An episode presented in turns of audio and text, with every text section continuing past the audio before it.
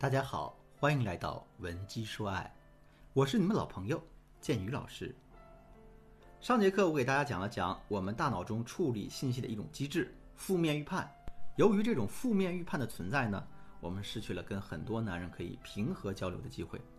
也正是因为如此，我们的意见才会被男人听不到心里去。那么，怎么打破这种负面预判呢？上节课我给大家介绍了两个方法。第一呢，是要学会给自己贴小标签。第二个是要通过制造意外，打破男人对大家的一个固有认知。今天呢，我给大家接着来说第三个方法，改变以往的说话习惯，用迂回的谈话技巧来避雷。我还是拿上节课给大家举个那个例子来说，之前大家给男人提建议的时候，开场白可能永远是：“我想我们真的有必要谈一谈了，我可以问你一个问题吗？”像这种毫无技巧、单刀直入的方式，很容易会触发男人对大家的一个负面预判。那么迂回的谈话方式应该是什么样的呢？首先啊，我们可以跟男人扯一些闲篇儿，在这个过程中，我们要一步步的引导他进入我们要讲的一个正题。比如说，本来我们的目的是让男人丢掉乱扔袜子的这个臭毛病。这个时候呢，我们可以先从天气逐渐变热、该买换季的衣服了聊起。啊，衣服、鞋帽这些东西是不分家的吗？所以聊着聊着，大家就会提到袜子。到了这个时候呢，我们就可以假借第三方的口吻对男人说：“亲爱的，一说到袜子呢，我想起一件事儿。这个昨天晚上我闺蜜在微信上跟我诉苦，她说她老公总是乱丢袜子，啊，弄得卧室到处臭烘烘的，说她也不听。你说这个怎么办呢？”我们问完这个问题之后，男人就会站在男性的视角。大谈特谈这件事的时候，他这个时候大家千万不要打断他，更不要否定他，而且啊，我们还要对他的部分观点予以赞同和欣赏。做好了这些铺垫之后，我们就从男人的对立面成功的跟他站在了一起。有了这个前提之后的事儿就好办了。比如，你可以见缝插针的告诉男人：“是呀，闺蜜老公爱乱丢袜子，这是他的一个习惯，也无可厚非。不过呢，在平时的时候，如果多注意点。”讲点卫生，毕竟也是好事嘛。而且啊，我闺蜜收拾这些东西，天天也挺累的，你说是不是，亲爱的？或者呢，大家可以用戴高帽的方式对男人这么说：啊，亲爱的，听你一说，我感觉自己真的好幸福呀。在现实生活中，爱乱丢袜子的男人实在是太多了。可是呢，在这方面，我觉得你做的就不错。虽然有的时候你也会不注意丢几只，但次数啊，没有他们那么频繁。而且啊，只要我一说，你立马就会悔改，所以我感觉你真的很好。你这么一说，男人肯定会心甘情愿地接受你的意见，并且很好的约束自己的行为的。说到这儿，可能有的姑娘会这样说啊，老师，我觉得这种迂回的沟通方式确实挺有效果的。可是呢，我天生就是那种直肠子的姑娘，我遇到事情不会拐弯。你说这可怎么办呀？其实这个问题并不难解决。因为这种迂回的谈话方式本来就是有很多的模板的，我们只需要了解这些常用模板，然后你按模板去操作就可以了。你想进一步了解这些内容吗？那就赶紧添加我的微信文姬的全拼零零六，来获取我们导师的专业指导。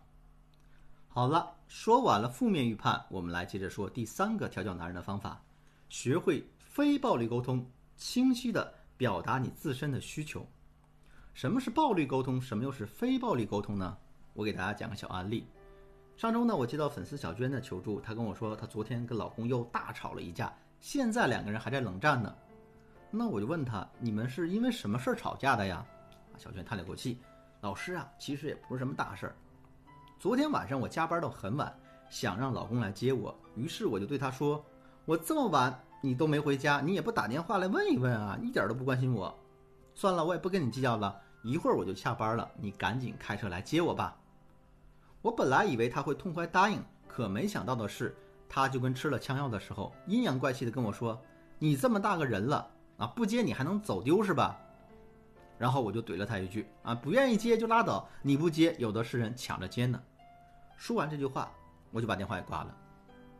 可下班之后他真没来，于是我就憋了一肚子气，一个人回了家。打开门的一刹那，我看到正躺在床上悠哉悠哉的看电视呢，我就特别火。我走到他面前，对着他劈头盖脸的就是一顿骂。我一天到晚这么辛苦，你在家居然连顿饭都不做，整天就知道躺在沙发上看电视。往后你跟电视一块过日子吧。听到这话之后，他也急了。结果当天晚上我们大吵了一架。老师，你说他怎么就这么不知道体谅我呢？听完这个案例之后，你有什么样的想法呢？其实小娟之所以会跟男人起冲突，就是因为她一直在使用暴力沟通的方式在跟男人交流。什么叫暴力沟通啊？暴力沟通最显著的三个特点就是批判先行、妄下结论、理智被情绪操控。而非暴力沟通要求我们能够做到下面三点：第一，用肯定的言辞代替恶性的批判；第二，不带预设的去观察正在发生的事儿；第三，给伴侣提出具体和明确的要求。我就拿上面的例子来说，当小娟想让老公开车去接她的时候，她完全可以这么说：“亲爱的，你在那边工作忙完了吗？累不累啊？我今天加班有点晚，你能来接我一下吗？”或者说，当小娟看到老公躺在沙发上悠哉悠哉看电视的时候，她也可以这么对男人说：“亲爱的，我知道你每天的工作很辛苦，回到家又需要休息。可是当我加完班回到家里，却看到你在看电视，没有给我准备饭的时候，我心里还是挺委屈的。不过呢，你也别误会，我并不是要求你一定为我做什么，因为你每天也很辛苦。我只希望呢，在我心情不好的时候，你能多关注关注我，安慰安慰我，我就心满意足了。”如果你是这么说的，男人怎么会不向你道歉，还和你对着干呢？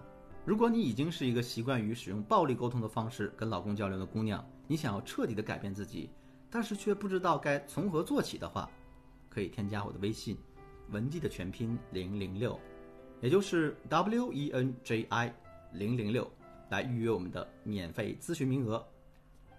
好了，今天的内容就到这儿了，文姬说爱。